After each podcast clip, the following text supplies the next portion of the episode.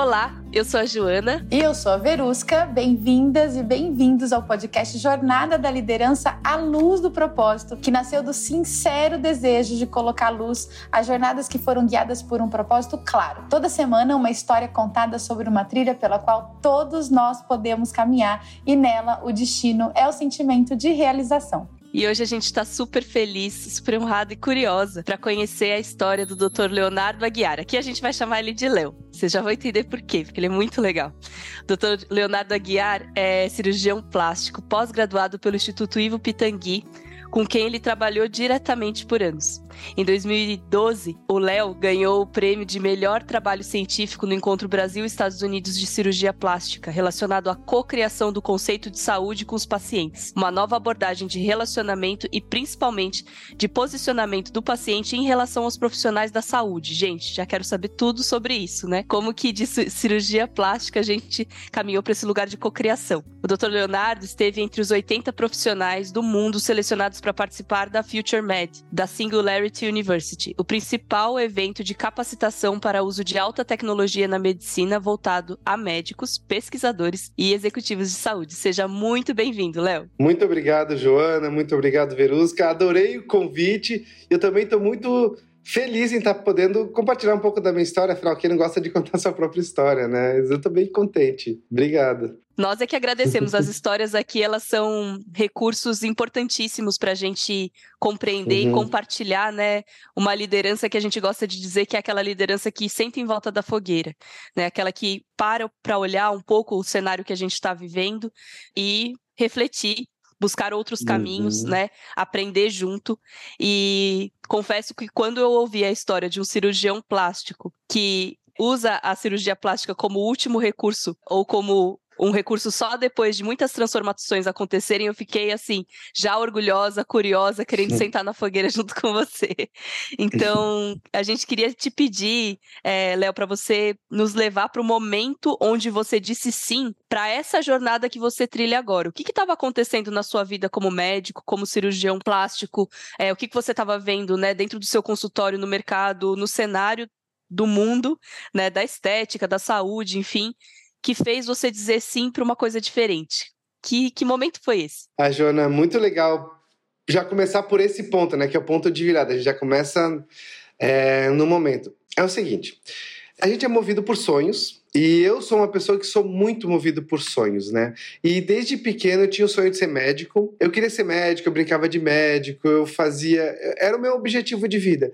E depois eu tive o sonho no segundo grau, acompanhando as histórias do professor Pitangui. Eu sonhava em trabalhar com ele, era o meu sonho, era um objetivo, desde antes de entrar na faculdade. Na faculdade, fiz estágio de cirurgia plástica, visitei cirurgiões plásticos, conheci. Então, foi toda uma dedicação. Você faz a faculdade, depois você faz a prova de é, a residência de cirurgia geral, que é uma residência super trabalhosa, assim, sabe? É uma das residências mais difíceis em termos de dedicação de tempo, de, de qualidade de foco, enfim é muito complicada a residência. Mas aí tinha o sonho de estudar com o professor Pitangui, então a gente passou por cima de tudo isso, das dificuldades, distância da família, distância dos amigos, as festas que a gente não foi, é, a adolescência que a gente não teve, é, então, tudo isso a gente foi porque meu foco era estudar com o professor Pitangui. E eu consegui, entrei na prova do professor Pitangui, passei na prova, era uma prova bem disputada. Eu entrei e eu tive o privilégio de, depois de ter feito essa prova, ter sido convidado por ele para trabalhar com ele na clínica dele. Então, a gente passava visita com ele, operava junto com ele, tinha um contato mais próximo com ele, né? E até eu contei essa história final de semana passada, depois eu explico aonde que eu contei essa história. Mas eu cheguei para o pro professor Pitagui, professor, agora eu vou me formar. Fiz toda a minha jornada, são mais de 12 anos. São seis anos de faculdade de medicina, três anos de geral, três anos de plástica. Então agora eu acho que eu cheguei no final da minha carreira, do meu estudo. Estou super feliz, professor, e agora eu vou virar cirurgião plástico daqui um mês. E o que, que o senhor me dá de conselho? Né? Professor Pitangui, né? Não era para qualquer um que eu estava pedindo um conselho para cirurgião plástico. Ele olhou bem sério para mim, pegou no meu, ele pegava no cotovelo da gente. A gente falava que era o golpe imobilizador de residente. Ele pegava a gente pelo cotovelo, vem cá, meu filho, vou te contar. E ele olhou bem sério para mim e falou assim: "Meu filho, a cirurgia plástica vai acabar. Quando ele falou aquilo para mim, eu falei: Meu Deus, professor, não pode acabar agora que eu vou me formar. Não, isso não está certo. Não, não, não fala assim.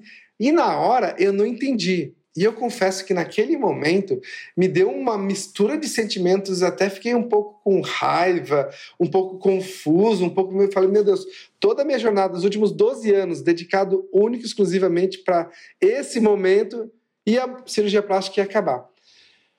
E aí, quando ele falou aquilo, eu fiquei pensando, tá, o que que eu Deixa eu entender o que ele está falando, as entrelinhas e a profundidade do que ele estava falando. Agora eu entendo. Quando ele falou aquilo, eu pesquisei, tá, então o que, que eu posso fazer além, para ser além de um cirurgião plástico técnico, que faz as melhores técnicas. Então eu fui primeiro procurar um Empretec, fazer um curso de gestão, de empreendedorismo, só que eu não podia ficar uma semana no Rio de Janeiro afastado da residência, não dava, tinha meus pacientes. E aí eu encontrei uma oficina de planejamento de negócios da PUC no Rio, que era para aprender a fazer um plano de negócio, plano de negócio da clínica. E lá eu comecei a ter contato com questões de marketing, gestão, questões de inovação. Naquele momento, e aí eu comecei a entender a velocidade, o cenário que as coisas estavam acontecendo. E eu tive um professor incrível, o professor Laufer, e ele falou, ele deu um livro para a gente ler chamado O Futuro da Competição, que era do Prahalad. E nesse futuro da competição ele falava sobre cocriação de produtos e serviços. E aí eu entendi e falei, gente, tá aí o pulo do gato e é isso que o professor Pitangui estava querendo dizer. A cirurgia plástica, do modo como a gente enxergava, onde o cirurgião plástico era o centro ou era o princípio da caminhada, não vai mais existir pelo fato da quantidade de informações, de novas tecnologias. Mas a gente vai ter que reinventar o modo de fazer a cirurgia plástica. Foi ali que eu dei o estalo e eu falei, então aí é isso que ele quis dizer em poucas palavras mas até eu descobrir, eu digerir, eu entender aquilo, foi muito sofrimento, tá? Muito sofrimento. Esse foi o, a primeira virada. A cocriação veio dali, do livro do Prahalad, e até hoje eu falo muito sobre isso. E o que, que você sentiu nesse momento, quando você recebeu esse ahá, né? Porque imagino que ali, pela, pela, sendo pegado pelo cotovelo pelo doutor Ivo Pitangui, acho que deu um pouco de aflição e medo, mas, mas quando você. mas quando vo, mas você. É... Mas tem uma coisa importante aí nessa cena também, que é ouvir os mais velhos, né? É, nossa, a gente perdeu tanto, né? Essa, essa cultura mesmo, né? A do, honra, né? Pelos da, ancestrais. De honrar né?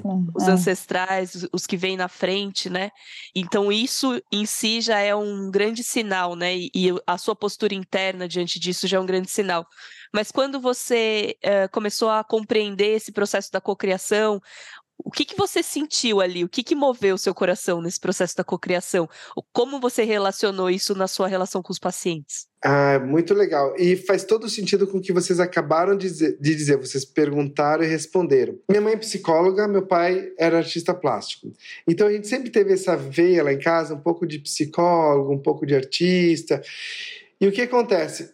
O ouvir tem essa questão da escuta empática, da escuta ativa, então realmente a escuta interpretativa. Então, quando eu ouvi o Pitangui, não era só literalmente o que ele estava falando, vai acabar a cirurgia plástica, mas quando a gente ouve os mais velhos, a gente tem que entender o que está por trás do que aquilo que ele está falando.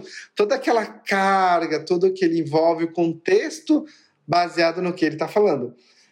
Foi o que eu fiz com o professor Pitangui, demorei meses para entender, mas entendi. Hoje eu estou aqui mais de 15 anos depois dessa conversa, falando sobre ela.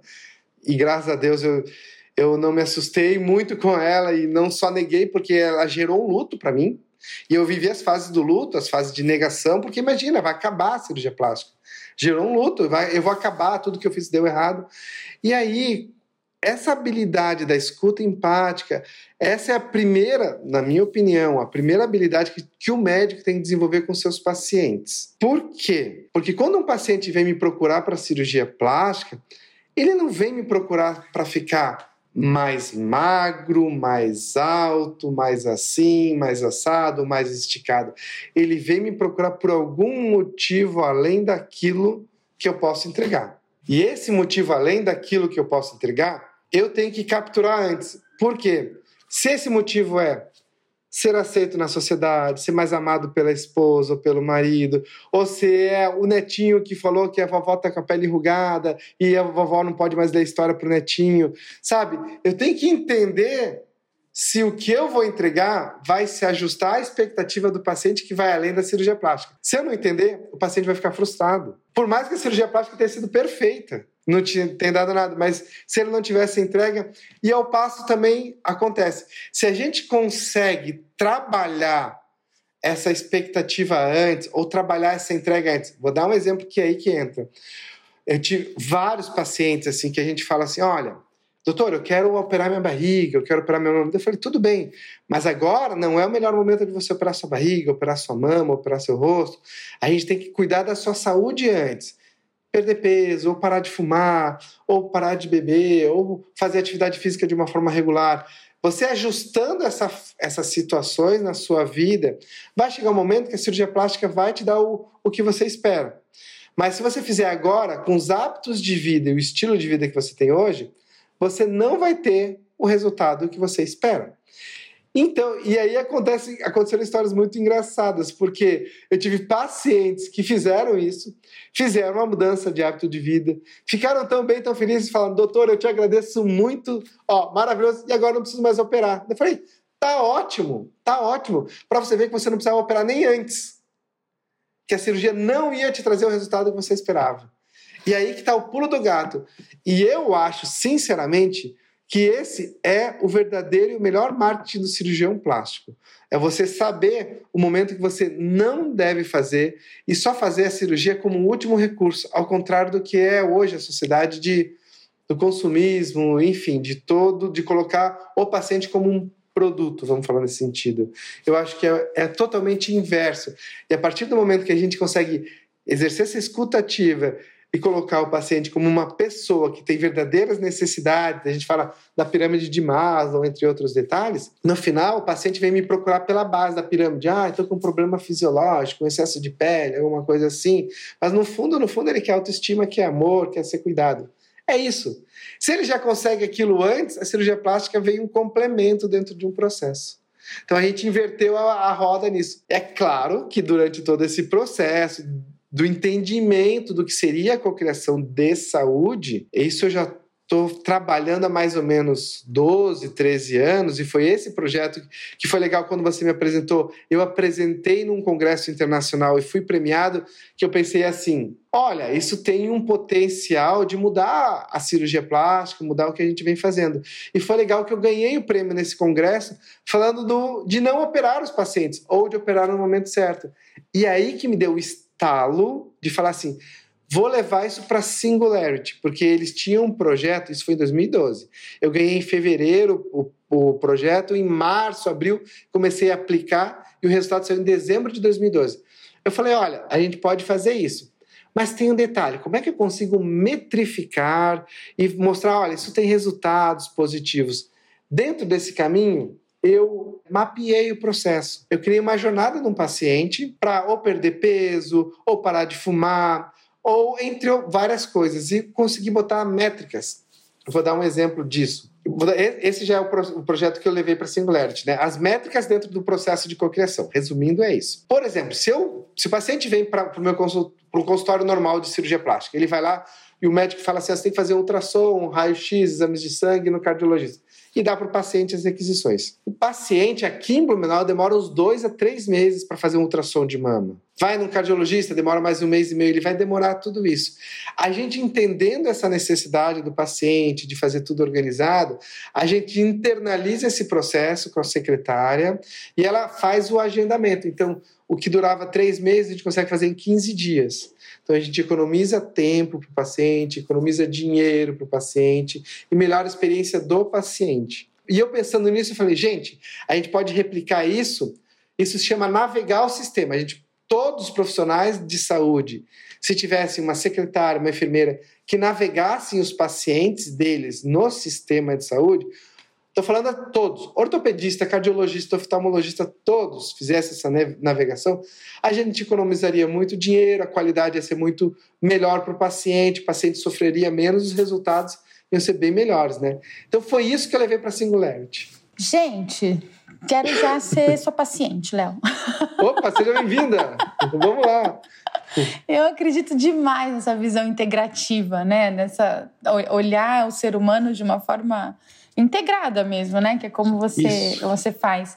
E, e, na sua fala aparece várias vezes frases que estão presentes, que saem da boca de quem vive o propósito, sabe? Que é ah, olhar legal. além, né? Uhum. É, é, olhar para além daquilo que parece óbvio, né? E, e, e outra coisa que é uma marca sua, que a gente já entendeu, é que você não tem certezas, mas você tem ótimas perguntas, né? Você uhum. se faz boas perguntas, né? Então, eu imagino que quando o Dr. Pitangui falou isso para você e você passou, eu ia te perguntar, inclusive, se não teve uma fase de luto, né? Porque é natural uhum. que numa negativa como essa, depois de a realização de um sonho, você sofra horrores é, por conta disso, né? Dessa perda, digamos assim, dessa perda, dessa esperança que você tinha, né? Sobre essa formação. Mas o seu ponto é o impacto. Né? Quando eu ouço você falar, eu, eu ouço sobre impacto, né? o quanto você deseja impactar a vida das pessoas. Né? Você poderia ser qualquer coisa, né? Que você iria, você iria buscar este impacto, né? Você escolheu ser médico, mas você poderia ser qualquer, prof... né? Você poderia ter escolhido qualquer profissão. E por que, que eu estou dizendo isso? Porque as pessoas que escutam a gente muitas vezes atribuem à profissão o seu propósito. Sim. E propósito não é sobre profissão, mas é sobre o uso que você faz daquilo que você escolheu, né? Como profissão, por exemplo, é, que não necessariamente está ligada a uma faculdade, né? Mas a, a sua atividade laboral para impactar a vida das pessoas. E aí, eu queria que você contasse um pouco para gente, né? É, que impacto você busca? Eu vou te contar um impacto eu vou dividir a tua pergunta em duas. Um que eu busco e um que eu tive e que foi sensacional, assim. Nossa, eu fico até emocionado de falar. Logo no começo, quando eu estava voltando para Blumenau, com essa história, eu estava aqui em Blumenau, e começando mesmo a atividade, né? Como médico, como cirurgião, e muitas contas para pagar, muitas situações, muita dificuldade, enfim. E aí eu tive uma, uma paciente naquele período e ela, e ela e uns amigos falaram para ela vir consultar comigo, porque ela ia consultar na, na, outra semana numa capital aqui perto. Eles falaram: ah, vai lá consultar com o Léo, vai lá antes de vocês, já está agendado, vai lá, conversa com ele. Daí ela veio, veio conversar comigo, e eu falei: olha, eu acho que está tudo certinho, a sua indicação de cirurgia, está tudo certo, mas a minha opinião é que você deveria parar de fumar. E você deveria cuidar da sua saúde. Eu gostaria de pedir mais alguns exames para entender como é que está seu, seu nível de inflamação, como é que estão as coisas. Mas é a minha humilde opinião. Eu também não. Se você quiser operar comigo, eu não vou te operar agora, vou esperar. Por mais que eu estivesse precisando, precisando muito do dinheiro, o dinheiro da, que ela iria me pagar e ajudar a pagar as contas do mês, assim, sabe? Porque eu estava dividindo o consultório, estava bem difícil, tinha acabado de chegar. Mas eu falei que não, não vou, não. Eu segui meu coração, sabe? E, e sabe aquele momento que aquela bússola fala, não. Você fecha o olho e fala, não. O que, que eu sinto? Não. Não é hora de operar, não é hora. E a paciente saiu, na, saiu meio, sabe, algumas pacientes saíram meio chateadas. Ela saiu meio chateada no meu consultório. Ela não entendeu também na hora quando eu falei que não era hora de operar, porque ela tinha um projeto. Mas depois ela entendeu. Falou: não, ele está falando o melhor para mim. E eu gosto de falar para as pacientes assim: eu ganho dinheiro, eu vivo de cirurgia. Mas se eu estou te falando que não é hora de operar, eu estou indo contra o meu ganha-pão, contra o meu trabalho, é porque realmente eu acho que não é o melhor benefício. E foi tão legal a história dessa paciente que ela não operou naquele momento, depois ela operou comigo, a gente fez a cirurgia, e no final do ano ela acabou patrocinando a corrida de Natal de Blumenau, a primeira corrida de Natal de Blumenau. E aí começou, com tantas mil pessoas, tantas mil, e acho que já está na sei lá, nona ou décima edição da corrida de Natal de Blumenau. Mas ela então, parou de fumar e começou a correr? Parou de fumar e começou a correr, começou a fazer maratona, e aí tem, tem algumas pacientes que a gente faz, tem histórias incríveis, assim. E é muito legal, porque é, eu acho que a gente ajuda a virar essa chave, sabe? A mesma forma que o Pitagui ajudou a virar uma chave minha, eu ajudo os pacientes a virar. E aí eu entendo que eles também ficam em luto, ficam chateados comigo, às vezes saem batendo a porta do consultório, porque eles falam assim, eles não entendem, eu tô pagando, eu tô falando, é, é, é isso, mas eu, mas eu explico, olha, eu entendo que você está pagando, que você está pedindo, mas não é o melhor para você. E não seria ético da minha parte simplesmente aceitar o que você acha que é, entende? Mas é difícil, não é fácil. Os outros médicos às vezes não entendem, mas tá tudo bem. Eu tô super curiosa para entender como que você faz esse processo de escuta do paciente, porque ah. assim, de você ver numa pessoa fumante o potencial de começar a correr, o potencial de mudar de vida, né? Uhum. E isso efetivamente acontecer e ela acabou mudando a comunidade também, né? Isso mudou a comunidade. Não, quero muito saber. É, como é que é, assim, cada vez que o paciente entra na, no consultório, o que, que acontece com você? Como que é? Então, é que na verdade a gente. A consulta a gente leva um pouquinho mais de tempo, né? Uma hora, uma hora e meia, essa primeira consulta para conhecer o paciente. Então a gente faz, em média, a gente fala três a quatro consultas antes de qualquer cirurgia, no mínimo, para eu entender. Mas o que é o principal dessa primeira consulta? E eu falo para o paciente: eu quero entender as suas motivações externas, o que está te motivando para fazer a cirurgia. Mas eu, eu e você, nós dois precisamos entender e descobrir as motivações internas. As externas a gente sabe, é a sociedade, as roupas, as festas, os padrões. Mas dentro do seu coração, o que, que é? E quando a gente descobrir essa motivação interna, aí a gente vai. E tem muitas mulheres que falam assim: ah, às vezes ela. Ah, eu queria, eu vou ter um casamento de um filho e eu vou querer, eu queria estar bonita para o meu filho na festa porque eu quero caber no vestido. Não é só a estética, sabe? É aquilo de de estar tá feliz, estar tá participando do momento, porque ela não se sentindo bem, ela não se sente participando de um casamento. E são vários. É, a gente tem que descobrir: olha, é o que eu quero ler um livro para o meu neto, eu quero eu quero participar do grupo de corrida da academia, porque eu quero interagir com a minha filha que está correndo, sabe? Então a gente vai, tem todo esse trabalho. E quando a gente descobre a motivação interna do paciente e ele descobre, a gente fala que a, eu gosto de falar isso, que a paciente fica com aqueles olhos de tigre, sabe? Agora ninguém me segura. Aí que você faz a virada de chave, porque aí ela transforma a motivação interna em poder em poder de transformação. E aí que ela começa a transformar o lado dela, começa a educar as pessoas, fala, olha, isso não é bom para tua alimentação, come isso, faz atividade física, vamos todo mundo meditar, vamos fazer isso, vamos fazer aquilo. E é esse poder interno que modifica a sociedade em todas as áreas. Os olhos de tigre. A gente vê no brilho dos olhos falar: "Doutor, olha, hoje eu levantei na raiva para treinar, já treinei, vim correndo, deixei meu carro em casa, vim correndo na chuva, tô aqui, ó, podemos marcar nossa cirurgia? Eu falei, vamos embora, vamos marcar. Tem uma coisa assim que é emocionante de tudo que você está falando, que é você tornar o paciente o curador dele, né? Uhum. Porque a gente está tão uh, preso, né, no paradigma que, que o médico vai me curar, né? E aí eu chego num médico que coloco um espelho para mim mesmo e me mostra o meu, a minha motivação, né? Me ajuda a encontrar o meu poder e aí eu me curo, né? É, eu me, eu me desperto, né? Acho Exatamente. que é isso. E, e quando você fala isso, isso deveria ser assim em todos os setores, eu concordo, né? Em todos os setores, né? A gente está prestando um serviço para alguém, independente, né?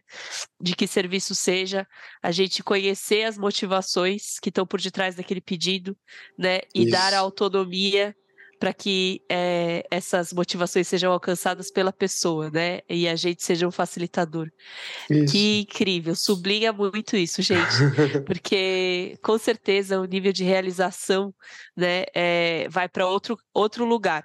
Porque muitas vezes você, né, principalmente como cirurgião, se você não faz esse processo, você até opera o paciente e daqui a dois anos ele já está insatisfeito porque não houve uma mudança interna, não houve, não houve um empoderamento, né?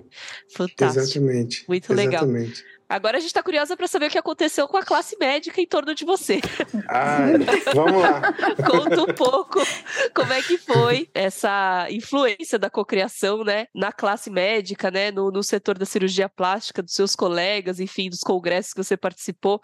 Só o fato de você ter leva, levado esse prêmio já conta um pouco, né, as direções, mas conta um pouquinho, né, o que, que isso tem significado hoje, né, a tua atuação, o teu posicionamento tem significado hoje para dentro do setor. É, e só para complementar essa pergunta, Jo, você trouxe em alguma fala, Léo, é, que eles não estavam entendendo muito bem. Né? E aí eu queria que você puxasse desde esse momento, sabe? Desse momento em que né, essa comunidade médica e até mesmo o, a, os pacientes, né, não estavam entendendo muito bem como que foi esse processo de lá para cá. Ótimo, obrigado pela pergunta. Eu vou começar respondendo essa pergunta contando do evento que eu participei semana passada, que foi o evento do centenário do nascimento do professor Pitangui. Então, assim, foi o primeiro evento oficial de cirurgia plástica que eu fui convidado para falar desde durante todo esse projeto, durante toda nos últimos 15 anos, para vocês entenderem como foi difícil ser aceito na cirurgia plástica mas fui, no, fui o último a apresentar na última mesa, com todas as honras, assim. Fui o último palestrante do congresso e todo mundo entendeu, veio conversar. E nesse período todo, eu falei para todas toda a classe médica. A gente fez trabalho com a sociedade de radiologia, sociedade de dermato, sociedade de oftalmologia, indo nos congressos, congressos e falando.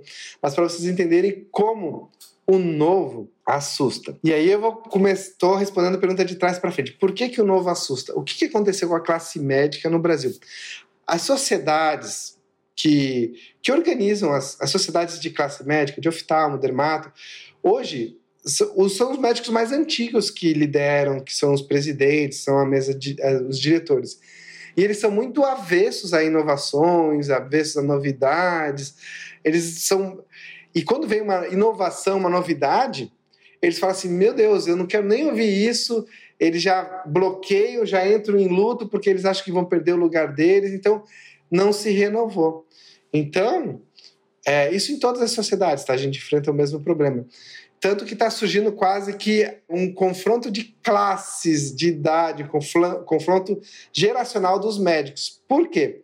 O que eu trago é uma certa forma uma inovação da tecnologia do cuidado.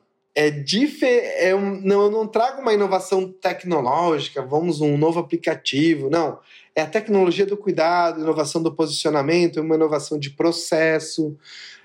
E aí, o que, que acontece? Até os médicos entenderem aquele movimento que eu fiz no passado, que era o que, que estão, o que está se fazendo agora? Agora que os médicos estão entendendo a importância do marketing, da gestão, do planejamento estratégico. Agora que você vê que eles estão entendendo isso, então agora estão mais abertos para fazer. Quando eu cheguei em Blumenau com todas essas ideias, eu comecei a falar de inovação em saúde, hum, não deu certo. Todo mundo me bloqueou, não deu. A gente teve que dar 10 passos atrás. Vamos falar de inovação de uma forma geral. Nesse momento, eu ajudei a montar em Blumenau um núcleo de inovação. A gente tem uma associação comercial industrial de Blumenau, uma associação onde tem todas as empresas.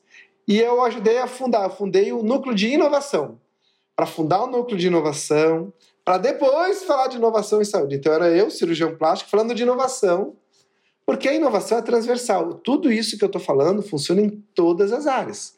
E aí a gente começou a falar, a fazer canvas, a fazer planejamento, fazer planejamento estratégico, tá, mas agora com a visão do não o paciente no centro, mas o cliente no centro do atendimento. E paciente também é cliente. A gente tem os prós e contras, mas a gente tem que começar a entender o paciente de um novo perfil. Então eu tive que dar, eu tive que dar sempre toda essa volta. Então nunca foi tão linear. Olhando para trás parece que é tudo linear, mas é sempre é em círculos. A gente vai, ó, não deu certo aqui, três passinhos para trás, vamos fazer isso. Não deu certo ali, mas três passinhos para trás. Então a gente sempre foi resiliente nisso, nesse sentido, porque nunca foi tão simples. E aí, depois de muitos anos, a gente começou a treinar alguns líderes no estado de Santa Catarina, num plano de saúde. A gente criou um projeto de educação de inovação para treinar os futuros presidentes das Unimedes de Santa Catarina, que são 22 Unimedes, chamado Pro Líder, com todo esse viés que eu trouxe para vocês, mas de todas as áreas, desde governança, de compliance, auditoria, marketing, gestão, contabilidade. Então, um novo olhar para a gestão. A gente fez dessa forma. Então, assim, a gente fez todo esse movimento, parece que a gente faz todo um movimento para virar quase que uma inércia. a cirurgia plástica ou chama ou aceita, ou então ela vai ser engolida pelas outras. E foi isso que aconteceu. De tanto que eles ouviram sobre mim nas outras, aí que eles me chamaram para falar. Então, assim, realmente foi super difícil, não foi fácil, super bloqueado, enfim, não, não teve moleza nesse momento, sabe? Mas eu também, vou ser bem sincero para vocês, eu não estava fazendo isso, a minha motivação não era para ser aceito. Eu estava fazendo isso porque eu acreditava, então era mais forte do que a rejeição. E como eu acreditava, eu falava, não, mas é o que eu acredito. E, e, e, é legal que como você começa a juntar pessoas que acreditam no propósito, e isso vai deixando você mais forte, isso vai, isso vai se transformando numa massa crítica. Então não era para eu ser aceito na sociedade que eu fazia isso, não era para ser aceito pelos médicos. Claro, a gente tinha que ter o dobro de embasamento científico, de pesquisa, de trabalho, porque era o dobro de crítica, o dobro de olhares em cima de você. Mas isso, enfim, a gente tem que ter muita vamos falar assim, é, resiliência, entre aspas, nesse momento. Foi isso. Vamos sublinhar algo aqui. né? Sublinha. Não era para ser aceito, era porque eu acreditava. Cara. Exatamente. É uhum. É sobre isso, né? É isso é, mesmo. É que quando você conta dessa consulta que você precisava da grana, por exemplo, né? E, e mesmo assim, que eu me lembrei disso agora que você contou, é, e mesmo assim você, fala, você perguntou para você e a resposta era não era porque você uhum. sabia uhum. no que você acreditava, né? E, e, existiam valores aí dos quais você não abria mão e não abre mão, né? E que regiam, digamos assim, né, a, as suas ações. E muitas vezes existe uma confusão, né, entre aquilo que o que eu tenho que fazer, né, e o que eu quero fazer né? Eu tenho o que voltado para o externo. Acho que é muito disso que você fala, né, Léo? Uhum. O, o, externo, as motivações externas e as motivações internas, né? O tenho o que é a motivação externa. O que, que a sociedade espera que eu faça, né? Isso. E o que eu quero fazer tem a ver com as minhas motivações internas, o que realmente faz sentido para mim. Então, é maravilhosa essa sua frase, né? De, e tem muito propósito nisso que você disse. E aí me faz lembrar do Viktor Frankl, né? O psicólogo que viveu nos campos de concentração da Segunda Guerra Mundial, que ele dizia, né? Algo assim, que quem tem um porquê enfrenta qualquer como. E Sim. a gente sabe que essas classes profissionais, elas não são, né? As coisas mais fáceis do mundo, assim, né? E, e, nossa, parabéns, é incrível. E é fantástico como também na, na quando a gente está seguindo um propósito claro e a gente está aberto para os sinais, o quanto a gente fica mais receptivo para a diversidade, né? Então você podia ficar batendo a cabeça ali na classe né, de cirurgia plástica e tentando se adequar, readequar sua linguagem, peraí, né, mudar um pouquinho o protocolo, mas não, você se uniu com quem tinha o mesmo propósito que você, uhum. mesmo que isso você tenha encontrado mais na tecnologia ou mais em outras classes médicas, para então construir uma coisa, né, não trair o seu coração e eventualmente eventualmente é, trazer isso para dentro de casa, né? Para dentro da, da classe uh, da cirurgia plástica. Isso é também outra coisa importantíssima de sublinhar, né? O propósito da gente, esse o nicho do propósito da gente, ele não vai seguir regras sociais, minha gente. Isso, verdade. Você vai ter que estar tá disposto né, a quebrar algumas regras sociais é, para poder, algumas não, né, às vezes muitas, para poder se expressar, né, para poder fazer o que você veio fazer. E essa conta vai chegar para todo mundo. Né? Em algum momento a gente precisa se libertar. Mas eu acho impressionante, Léo, na tua, na tua história, essa, esse nível de convicção, sabe? Quando você fala que você acredita, você acredita mesmo, né? Não é brincadeira. você acredita mesmo. Quando você fala que você ouviu o seu coração, você ouvia mesmo né? Você pode contar um pouco da onde vem isso, né? Da onde, porque com certeza você enfrentou dúvidas também, né? Mas da onde veio essa convicção, né? Se você pudesse dar um conselho, né, tendo passado por isso, para novos médicos ou novos profissionais da saúde, né? O que que você diria? Da onde vem a conexão uh, profunda com essa convicção e essa camada de inovação que não está nos paradigmas, né? Porque não é moda, né? Essa camada da inovação do cuidado, da inovação do posicionamento. Ah, obrigado pela pergunta, Joana.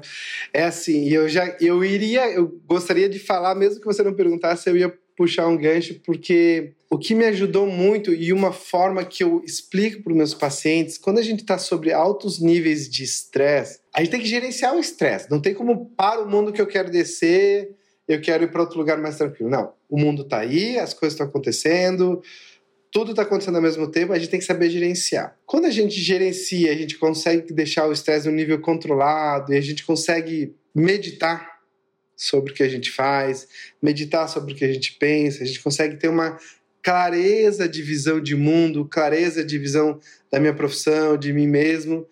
E aí eu consigo tentar para onde eu quero chegar, como é que eu quero estar daqui a 10, 15, 20 anos.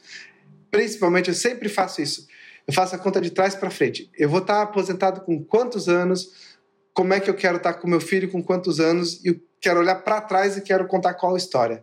É isso. Na minha meditação, eu medito assim: qual a história que eu quero contar olhando para trás? E é isso que me ajuda muito. E aí, quando eu tô muito agitado, muito tenso, muita coisa para fazer, sabe? Aquele dia que você, ah, eu tenho que fazer isso, fazer aquilo, vai é o dia que você. Daí eu tenho que. Opa, já me dá aquilo. Não, opa, hoje eu tenho que chegar mais cedo, tenho que meditar duas vezes. Meditar de manhã, meditar no final do dia, acalmar, organizar as ideias.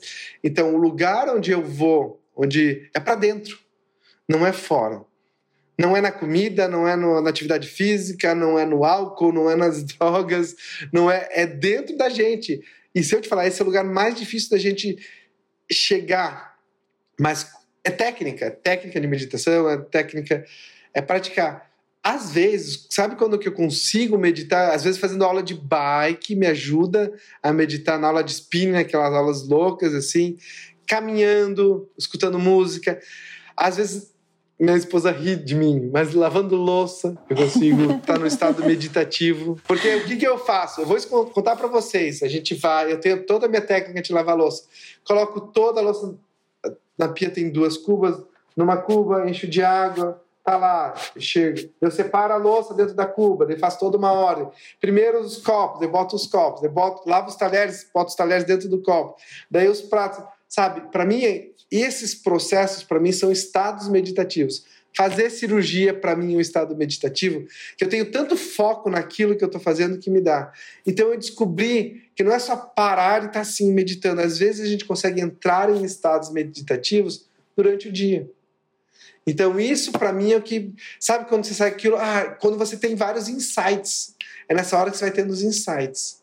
Mas você pode propor o insight que, que você quer ter é o que eu falo, quando eu sento, eu quero, não, olhar para trás, eu quero contar minha história daqui a 10 anos, vamos, a gente vai, medita, enfim. É, é, é, a gente vai adaptando, sabe? Mas botar, tem que botar na agenda, senão não acontece. Bora colocar os maridos para lavar louça para meditar. e meditar. Olha, vou Adorei receber informações. Adorei esse processo. Mas tem que fazer, a gente já une o útil ao agradável, né? Já vai, já resolve. Isso sim é otimização, hein? mas, é, mas é um estado meditativo, claro, não é meditação profunda, mas ele ajuda. Se você consegue concentrar, funciona super. Dirigindo, às vezes, também, se atinge Fantástico. um estado fantástico. Muito claro, né, que esse estado de presença, esse estado de conexão, obviamente vai gerar melhores condições para tomada de decisão. Isso. Melhores, isso. uma melhor qualidade de inovação, né, quando você vai olhar para os processos do consultório, quando você vai olhar para o paciente como curador, como cliente, né, isso. quando você vai olhar para a tua equipe, como que você vai propor.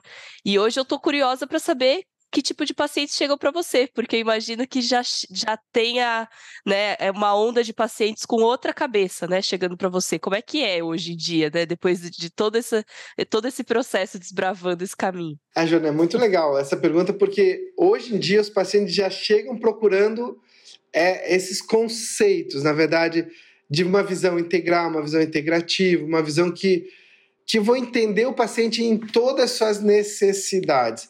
Eles traduzem isso muito a ah, um médico mais humano, um médico mais empático. Eles falam, ah, eu sei que o doutor é mais humano nesse sentido, porque a gente tenta resolver essas coisas além do. Mas eu falo, puxa, isso aí é legal eu ouvir disso, mas tem médico que não é humano? Se tem, não, é, não, não deveria ser médico.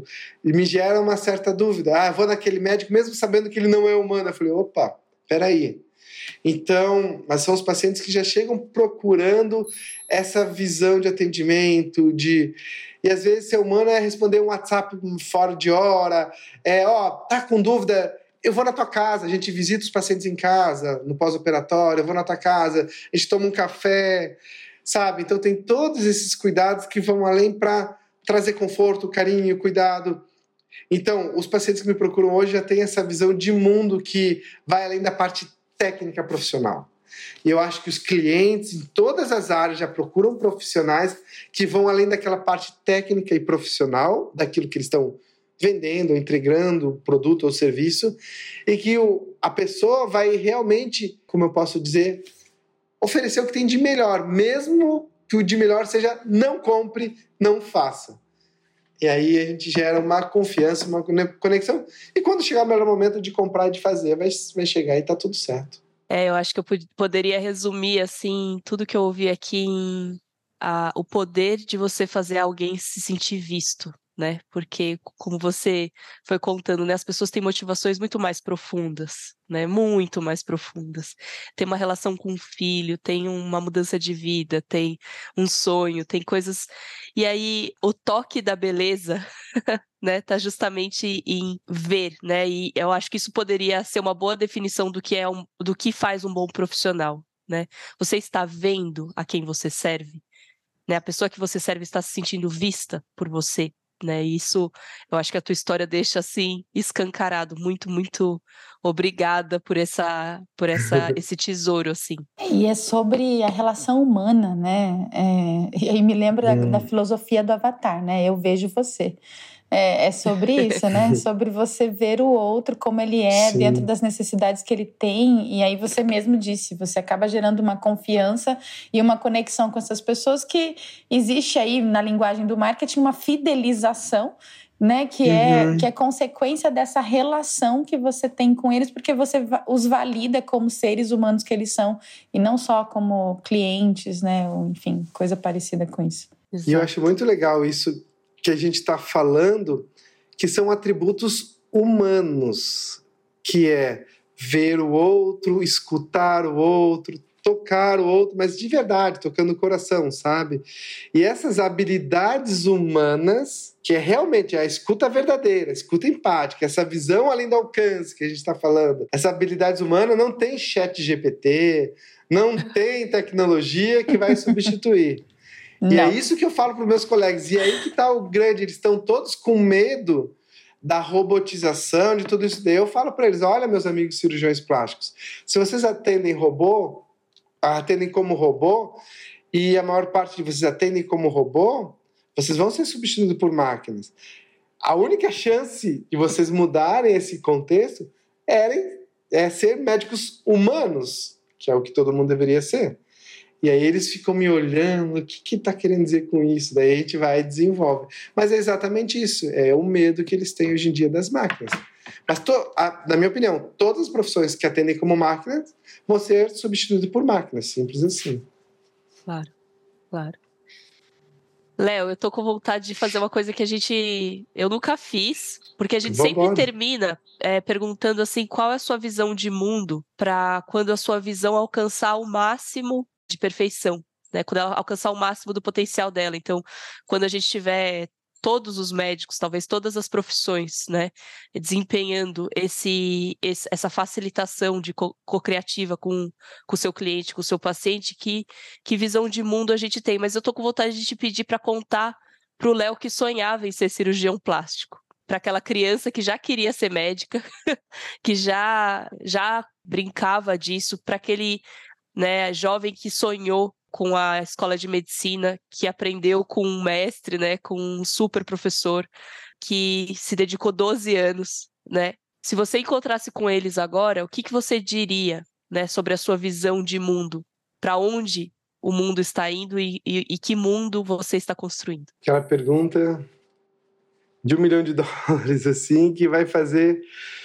Eu ia contar para o Léo e até para o professor Pitangui que se todos os profissionais e todas as pessoas tivessem a capacidade de serem mais humanas, mas assim, tanto os clientes como os consumidores, os pacientes e os médicos, e no momento que a gente estiver dialogando, a gente não, no diálogo, eu não ter o objetivo de impor a minha ideia, mas sim entender o que o outro está querendo dizer, mudar o objetivo da conversa. Toda vez que eu estou conversando com alguém numa rede social, em casa. Eu não quero impor o que eu acho para aquela pessoa aceitar. Eu quero entender as motivações internas e, e externas do que ela está dizendo. A partir do momento que toda vez que a gente estiver num diálogo, a gente estiver nessa posição, a gente vai começar a criar um consenso global de empatia e todo mundo vai teoricamente estar na mesma página de que o mundo é um só, ou a gente aprende a colaborar e ser mais humano, ou então esse mundo que é um só não vai existir para todos. Só tem um mundo, acabou esse mundo para um, acabou para todo mundo. Mas ao contrário também funciona. Se eu colaborar para um mundo melhor, partindo disso, de, uma, de aprender a dialogar, eu acho que hoje é a primeira coisa. E, e para mim, se eu escolher uma coisa na aprender a dialogar, quando eu estiver conversando, eu não quero mais convencer ninguém de nada, nem impor opinião de nada. Eu quero só entender o que, que ela está querendo dizer, ir lá no fundo fazendo isso e sendo mais humano, com escuta empática, visão além do alcance, que eu chamo, e, e o toque, toque no coração, aí a gente transforma o mundo num mundo mais colaborativo, verdadeiramente colaborativo, aí transforma o mundo num lugar verdadeiramente mais humano, na concepção mais importante da palavra, da humanidade, e aí a gente consegue sim viver de uma forma mais leve, uma forma mais suave, uma forma. E a gente não vai precisar mais ter tantas situações que, enfim, que causam angústia para as pessoas, né? Enfim, eu acho que é isso. Eu acho que era isso que eu sugeri, eu acho que era, é esse mundo mais leve, mais humano que eu gostaria que acontecesse. No auge da minha dos meus devaneios. Uma verdadeira medicina para o mundo que você Exatamente. acabou de compartilhar. A cura para o mundo. Ah, que legal, tô até muito feliz. uau, uau. Se você é. se sentiu tocado no coração por esse médico, esse curador, esse co-criador, esse médico brasileiro, trazendo uma outra visão, talvez uma, uma visão bem mais realista sobre o que, que é cura, sobre o que, que é saúde repasse esse, esse podcast para sua família, para os seus amigos. É, é uma mensagem extremamente importante para a gente construir esse mundo novo juntos. E fique com a gente, porque todo domingo às 21 horas a gente traz uma história que toca os nossos corações e que mostra que essa trilha é uma trilha que todos nós podemos caminhar e o sentido é a sensação de realização. Muito obrigada, Léo, muito obrigada por estar com a gente hoje. Obrigado, meninas. Vocês me tocaram o coração, fizeram derramar algumas lágrimas aqui, viu? Obrigado.